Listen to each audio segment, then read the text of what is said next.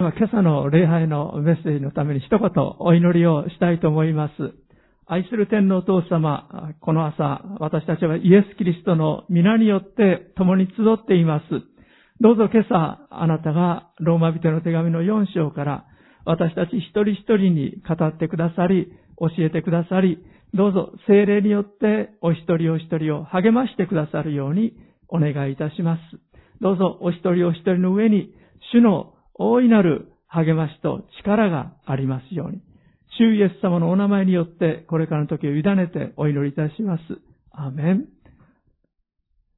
アメリカでの話ですけども、あるお父さんがですね、ちょっと昼寝をしたいと思って、えー、いたんですけども、坊やがやってきまして、お父さん退屈だよ。どっか連れてってよ。何かしてよ。と言ってやってきました。どうしようと思ってですね、ふと新聞を見ると、あの、まあ、大きな世界の地図がですね、一つの面にありましたので、そうだと思ってですね、それをちょっと待って、待っててよって言ってですね、50ピースぐらいに切って、そして、え息子に、え渡してですね、これからね、あの、世界地図を完成しなさい。出来上がったらお父さんに見せてごらんって言いました。まあ、世界の国がどこにあるか子供はわからないので、そういう年齢ではないので、2時間はかかるだろうと思って、その50ピースぐらいに新聞を切って渡したんですけれども、横になってると15分ぐらいで、パパできたよって言って、えー、子供がやってきました。え、随分早いな。どうしてできたんだ？と聞きましたら、うん、簡単だよ。この新聞の裏にね、人の顔があるでしょう。これを見ながら完成していったんだよ。って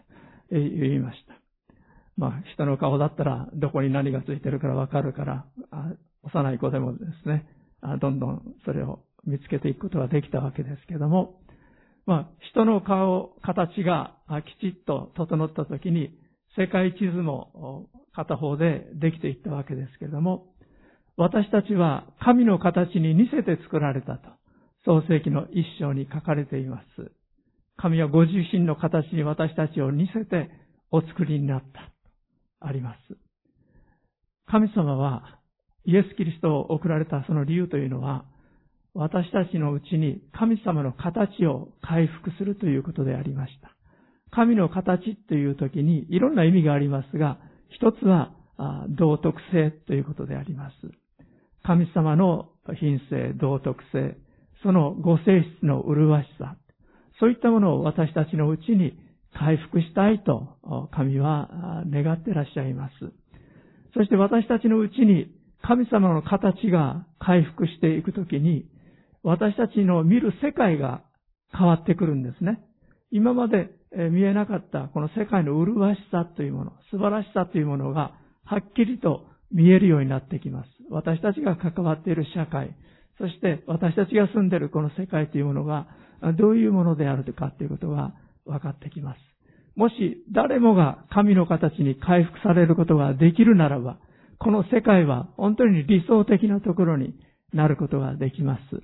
私たち一人一人がイエス・キリストに出会って、本来あるべき人間らしく、人として生きることができるようになることを神様は願ってらっしゃいます。神の形を変えてしまう原因、私たちが神様の形を失ってしまった原因というのは罪にあります。ローマ人への手紙の一章では、違法人の罪、ユダヤ人以外の人間のですね、あの、いろんな国々の違法人の罪というものが取り扱われています。ローマ人の手紙一章でパウロが取り扱っていたのは、偶像崇拝の罪ということでありました。まあ、ローマ人の手紙の今日は4章からお話ししますけれども、1章では偶像崇拝の罪ですね。神様が作られた被造物である太陽や月や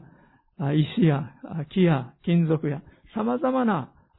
ものを人は神として拝むようになってしまった。そして誠の神に背を向けてしまった。その違法人の罪について、使徒パウロはローマ人の手紙の一章で取り扱っています。そして二章においては、このローマの教会が違法人とユダヤ人の混合教会でありましたから、今度はユダヤ人の罪を取り扱っています。ユダヤ人の罪とは何であったかというと、高ぶりであります。傲慢です。プライドです。私たちには神様からいただいた御言葉がある。立法がある。私たちは神様に選ばれた民だ。違法人のような奴らとは違う。使徒パウロが一章で教えている違法人の罪について聞くときに、ユダヤ人の人たちは、やっぱりな、あいつらは、あ本当に罪人だから、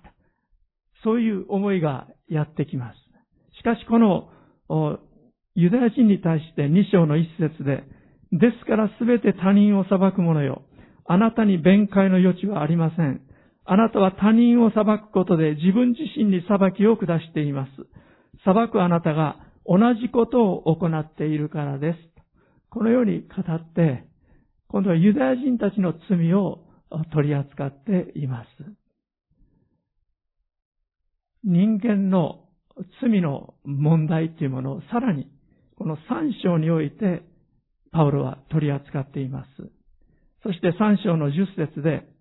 次のように書いてある通りです。偽人はいない。一人もいない。誰もが実は罪にしがみついている。罪に捉え捉えられていっている。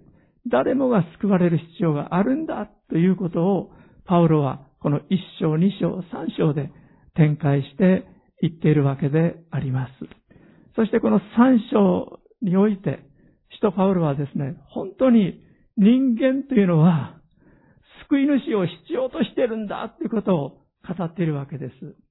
私たち人間はいつも誰かと自分を比べてしまいます。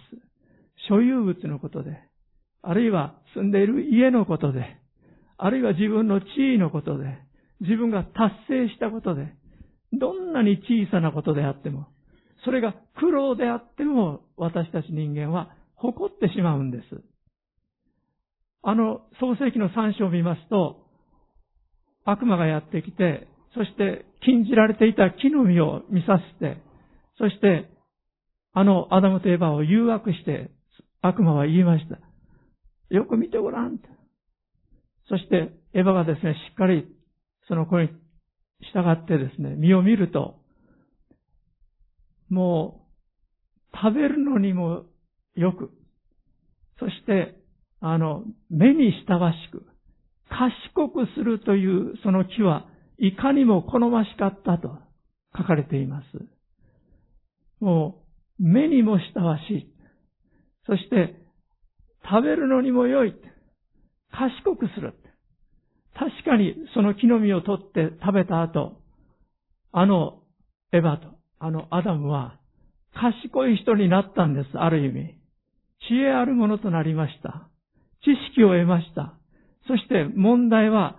神のように行動し始めたということです。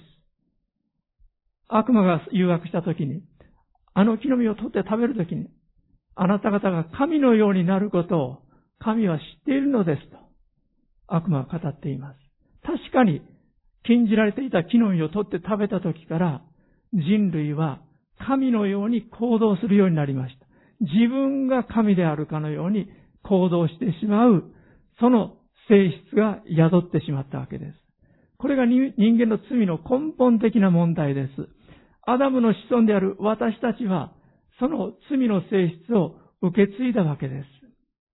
この罪の性質から私たちを解放するためにイエス様はこの地上に来てくださいました。そして身代わりに十字架で死んでくださり、私たちの過去のすべての罪が許されるために十字架で死んでくださったんです。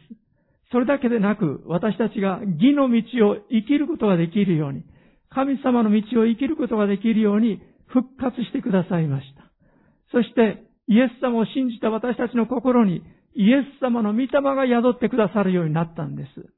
このイエス様の御霊のうちにあって、私たちが減り下って、この方と一緒に歩むときに、罪の力から解放されて生きるということが可能になったわけです。神様が私たちに与えてくださった救いの方法というのは、恵みと信仰によるものでありました。復習になりますけれども、3章の20節なぜなら人は誰も立法を行うことによっては、神の前に義と認められないからです。立法を通して、えー、生じるのは罪の意識です。22節すなわちイエス・キリストを信じることによって、信じるすべての人に与えられる神の義です。そこに差別はありません。すべての人は罪を犯して、神の栄光を受けることができず、神の恵みにより、キリストイエスによる贖いを通して、値なしに義と認められるからです。この24節を使徒パウロは声を大にして言いたいんです。神の恵みにより、キリストイエスによる贖いを通して、値なしに義と認められるからです。すべてのクリスチャンは、この御言葉をしっかりと握りしめるべきであります。私たちの行いによらない。私たちが何か立派なことをしたから、成し遂げたから、人がしてないような良いことをしているから、それで救われたのではないということです。私たちはどこまでも傲慢なところがあります。ちょっと何か良いことをしたり、何か優れたことをしたり、誰かが持っていないものを持つようになったり、より良いものを手に入れたと思ったら、知らず知らずのうちにプライドが頭をもたげてきていて、人を下に見たり、そして自分が偉いものであるかのように語ってしまう。そういう弱さを持っています。クリスチャンになった後でも残念ながらこの性質が残っています。パウルはそれを肉と呼んでいます。肉の性質が私たちのうちに残っています。パウルはまたこれを古き人と言っています。クリスチャンになる前の私たちがそれに支配されていたっていうんです。クリスチャンになった私たちはそれから解放されて生きるべきなんですけれども、これが頭をもたげてくるわけです。ここに信仰の戦いがありますし、私たちが心を見張るということが必要です。御言葉に親しんで、御言葉によって清めていただく。祈りの中で精霊によって清めていただく。そのことが私たちに必要になります。今日のメッセージのタイトルは、この4章からお話しするわけですが、信仰義人の祝福ということであります。4章の3節お読みします。聖書は何と言っていますか？アブラハムは神を信じた。それでそれが彼の義と認められたとあります。これは創世記15章6節からの引用ですけれども、ご存知の、ご存知のようにアダムとエヴァにはなかなか子供が与えられなかったんです。でも、ある晩神様はアブラハムを連れ出されまして、そして空の星を見なさいとおっしゃいました。空の星を見ると、もう満天の星でした。たくさんの星が輝いていました。その時神様が、あなたの子孫はこのようになるとおっしゃったんです。まだ約束の子が与えられていない時に、あなたの子孫はこのようになるとおっしゃいました。アブラハムはそれを信じた。それゆえそれが彼の義と認められたと書かれているわけです。何も正しい行いを行っていない時にでした。立法を行っていない時でした。そのことをパウロはここで展開していってるんです。4章の10節どのようにしてその信仰が義と認められたのでしょうか割礼を受けてからですか割礼を受けていない時ですか？割礼を受けてからではなく、割礼を受けていない時です。神様がイスラエルの民であることの印として、割礼を受けるように命じられたのは創世記17章のことです。でも、アブラハムが義と認められたと書いてあるのは15章でのことです。まだ割礼の命令が出ていない時にアブラハムは義と認められたんです。このことを通して割礼を受けていなくても神様に受け入れられ、義と認められることができるんだとパウロは教えているわけです。立法が与えられたのはモーセの時代になってからでした。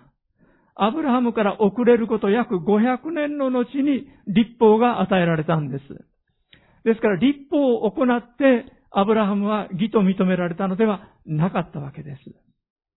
つまり私たちは、どの民族であろうと、どの国民であろうと、自分たちがどんな宗教に関わってきたものであろうと、どんな罪の中にあったものであろうと、そのままで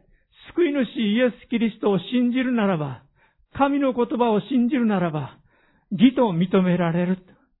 それは恵みによって、信仰によって義と認められるんだということです。なぜでしょうか？エペソ書の2章の9節だったと思います。2章8節9節のところに書かれていますが、誰も誇ることのないためですとパブロは言っています。あなた方が救われたのは実に恵みの家に信仰によったのです。それは誰も誇ることのないためですとパウロは言っているんです。私たちの行い、私たちが何かを立派に成し遂げたから救われた。義と認められたのであれば、私たちは残念ながら誇ってしまうんです。しかし、誇りようがない。神様の恵みによって、憐れみによって、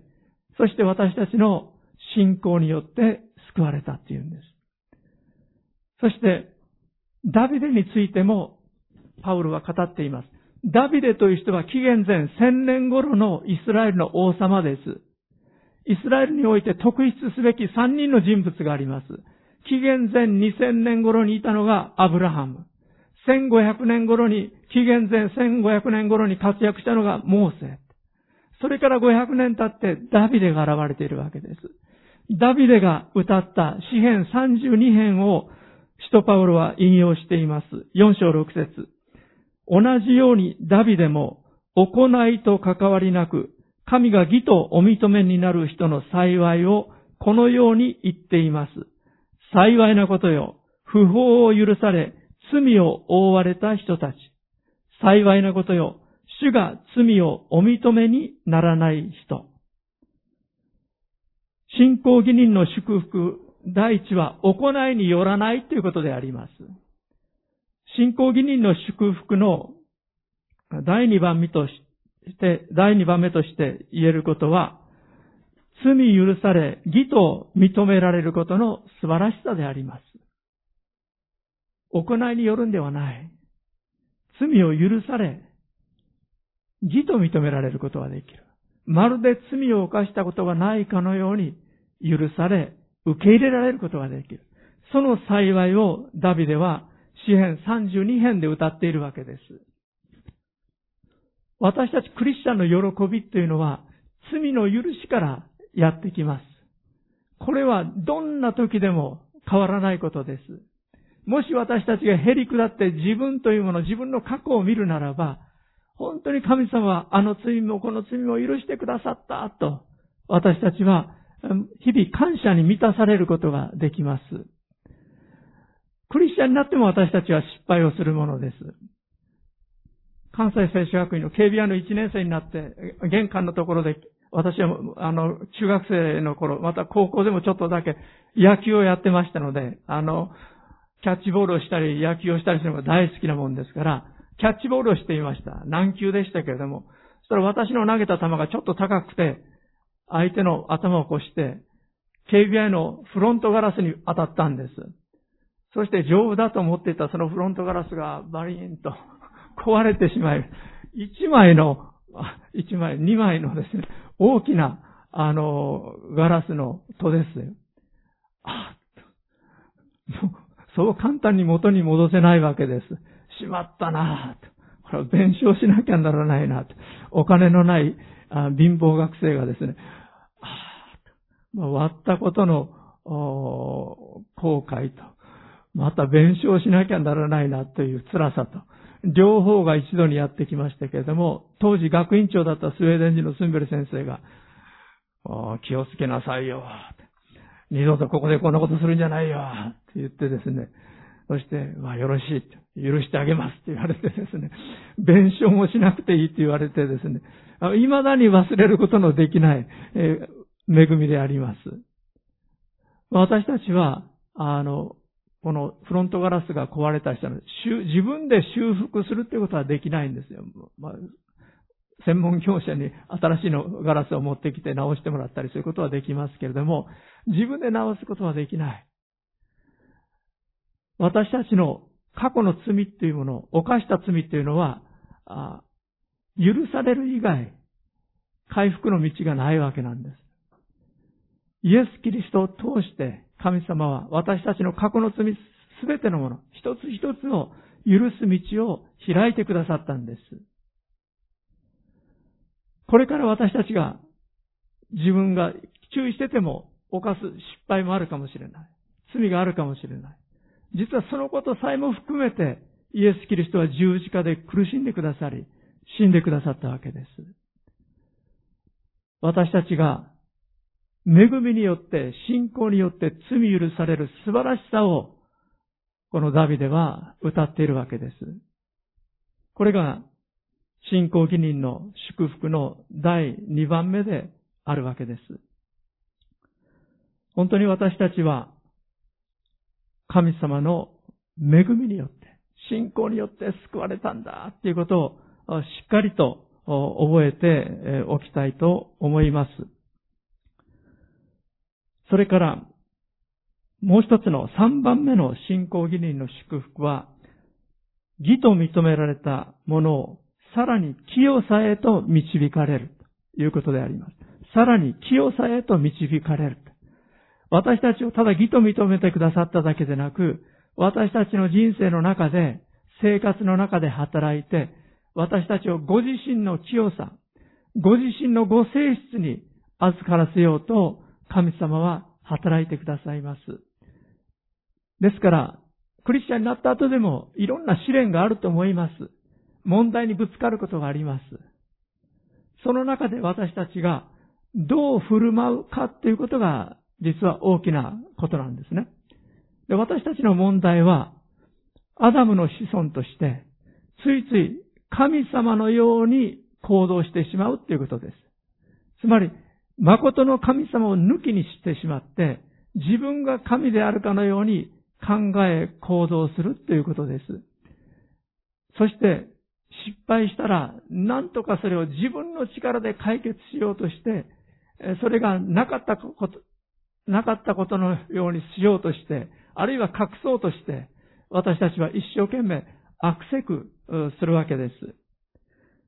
私たちは人目に映る自分のイメージを良くしようとして悪せくします。また、周りの人をコントロールしようとする傾向が私たちにあります。神様のように振る舞うということは、人をコントロールしようとすることであります。夫婦であるならば、夫は妻を支配しようとする。妻は夫を支配しようとする。親子であるならば、親は子供を支配しようとする。子供は親を支配しようとする。会社であるならば、会社は、社長をはじめ、上の人たちは、社員を支配しようとする。国であるならば、国民を支配しようとする。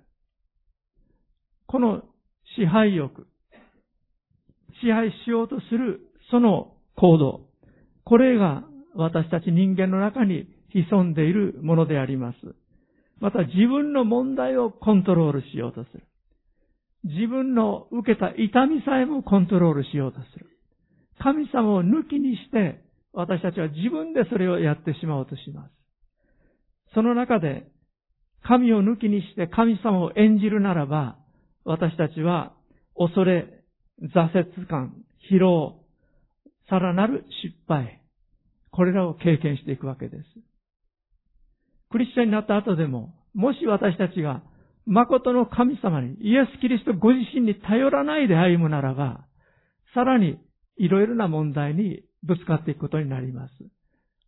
イエス様が与えようと思っていらっしゃる平安、喜び、力、賛美、これらを私たちは失ってしまうことになりかねないんです。今日大きな2番目として学びたいことは、信仰義人の根本は復活信仰ということであります。信仰義人の根本は復活信仰であります。4章の17節から25節で、使徒パブロはそれを展開しています。4章17節からお読みします。私はあなたを多くの国民の父としたと書いてある通りです。彼は死者を生かし、ないものをあるものとして召される神を信じ、その見前で父となったのです。彼は望み得ない時に望みを抱いて信じ、あなたの子孫はこのようになると言われていた通り、多くの国民の父となりました。彼はおよそ100歳になり、自分の体がすでに死んだも同然であること、またサラの体が死んでいることを認めても、その信仰は弱まりませんでした。不信仰になって神の約束を疑うようなことはなく、かえって信仰が強められて、神に栄光を期し、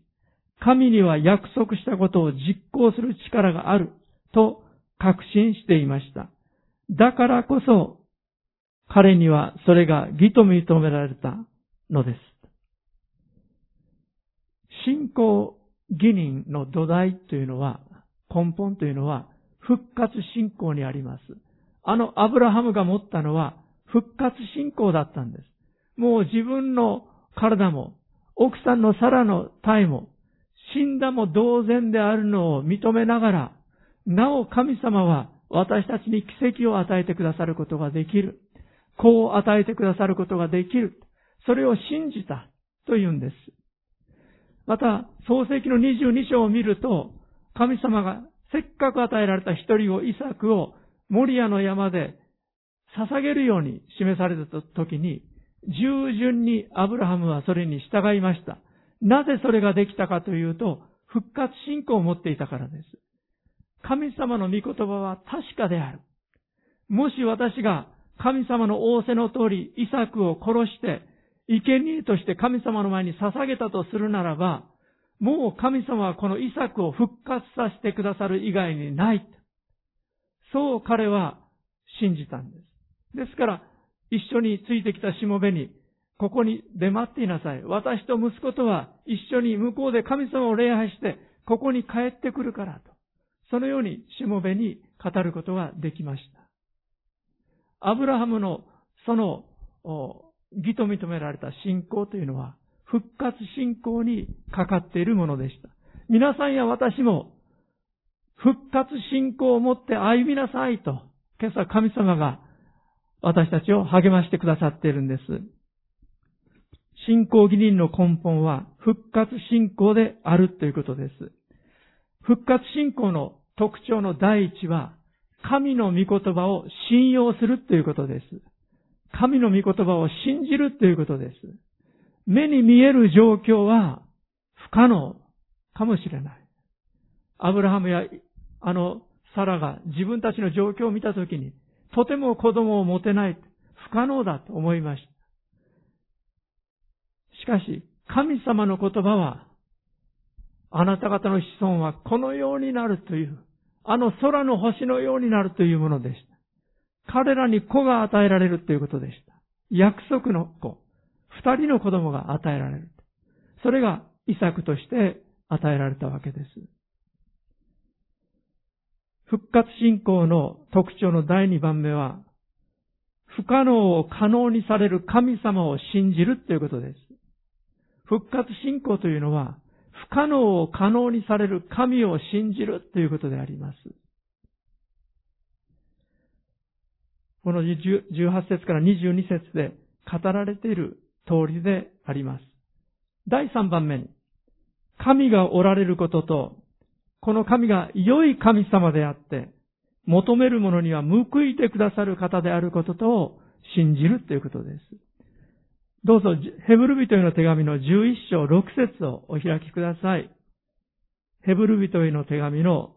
11章6節です。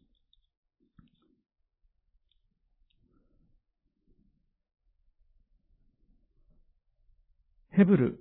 11章6節お読みします。信仰がなければ神に喜ばれることはできません。神に近づく者は神がおられることと神がご自分を求める者には報いてくださる方であることを信じなければならないのです。アーメン。今私たちはいろんな問題に直面しているかもしれません。でもまず誠の神様がおられることを覚えましょう。信じましょう。そして、この方が良いお方であって、求めるものに報いてくださる、答えてくださる、あなたの祈りを聞いてくださるお方だということを心から信じようではありませんか。御言葉がそう言っているんです。置かれている状況がどんなに困難であっても、神様が私たちを愛してくださり、心配してくださり、助けようと願ってくださっているんです。ある家族がありましたが、若いお父さんでありながら病院に入院しました。その病気の理由でですね、その病院のに入院しているその病気の理由でですね、奥さんと幼い子供が病室に入って、このお父さんに会うことができないという状況がありました。まあ、どういう病気だったか書いてなかったんですけれども、今ちょうどコロナ禍にあって、家族であってもなかなか病室まで入っていけないと。病院にはできるだけ来ないでくださいと。そう言われることが多いわけですけれども、そういう状況がありました。でも、このお父さんのところにですね、いろんな必要なものを持って、時々子供を連れて、病院の玄関のところまで、この奥さんはやってきていました。で、次にいつ奥さんと子供が来るかっていうことを、このお父さん知ってましたから、今度子供が来た時には、子供が喜ぶように、あの、トラックをですね、木で、えー、模型のトラックを作って、誰かに頼んで、これを渡してもらおうと、このお父さん考えました。そして、その次までにそれを完成させたわけです。そして、え頼んでですね、奥さんと子供が来た時に、この木製のトラックを、あの、坊やに渡してくれるように頼みました。でお父さんは5階の病室にいたんですけども、下の方で、えー、奥さんと子供が帰っていく様子を見ていました。で病院の前でですね、この模型をもらった子供がすごく喜んでですね、いる姿が見えました。で、奥さんがですね、見上げて5階の、ご主人がいる5階の部屋あたりをですね、こう見ると、お父さんがこうして手を振っていたわけです。それで、見て見てパパよって言って子供に言いましたから、この子供も見上げてですね、大きな声で、パパ、ありがとうパパがいないと寂しいよ早く帰ってきてって言って、この子供が叫んだわけです。あります。お父さんはですね、自分が作ったその模型を見て、子供が喜ぶことを願ってですね、そして、お喜んでるなと思って、病室で、その子供の姿を見て喜んでいたっていうんです。これがお父さんの心なんです。私たちの天のお父様は、私たちの一人一人の必要をご存知であります。そして私たちが本当に喜びに満ちて歩むものでありたいと。歩むものであってほしいと。そのように願っていらっしゃる方であります。ですからこの方の前に信仰によって義と認められたものとして、私たちは大手を振って大胆に出ていくことができるんです。そして天のお父様に感謝し、そして主からいただいた平安の中で大胆に祈り求めていくんです。願い事があるならばこの方にお願いしていくんです。イエス様のお名前によって私たちは大胆に近づいていくことができます。経済的な必要があるならば、私たちはそのためにも祈ろうではありませんか。つい最近の、あの、え NRA だより、もう私の記事も毎月連載されているんですが、現代ペンテコステ運動の歴史というのが連載されてますけど、この冒頭のメッセージに、えー、つい最近の9月号はですね、北海道にある聖書学院の梶川先生のリアルガチの生き方っていうのが載ってましたので、もう皆さんもお読みになったかと思います。で、この最後のところに、こう書いてあります。先日そのリアルさに驚きました。学院のアウトリーチで、まあ、どこかに伝道に出かける、その旅行で、学生の一人がどうしても旅費が足りなくなって、私のところに祈りを求めてやってきました。その学生に向かって、神様はリアルなお方だから、具体的に祈ること、そして正確な金額を上げて求めてみたらとアドバイスをしました。その金額は2万2千円でした。そうしたらなんと4人の人からきっちりと多くも少なくもなく、その金額が与えられました。ハレルヤ。神様はリアルガチなお方です。まあ、リアルガチっていうのは最近の言葉でありますけれども、まあ、超本気というとでも訳すことができるんでしょう。私たちも本気で神様にぶつかって、主よ、この必要があります。このこと願います。あなたは生きておられることを信じます。助けてください。と超本気にですね、リアルガチに私たちもこの方に近づいていこうではありませんか。そうするならば、この方が生きておられるならば、私たちに答えてくださいます。たとえそうでなくても信じますと、あのダニエルの友達たちは熱い色に投げ込まれる前に語りましたけれども、この真実なお方を私たちは求めていきたいと思います。また、信仰義人の祝福として、復活信仰の祝福として、私たちは癒しをも経験することができます。リック・ウォレンという、あの、何回か私皆さんにもお分かちしたことのあるアメリカのカリフォルニアの牧師でありますけども、本当に大きな教会の牧師です。一度その教会に家内と尋ねたことがありましたけれども、この先生は、あの、オバマ大統領の就任式の時に祝福の祈りを頼まれた牧師でありましたけども、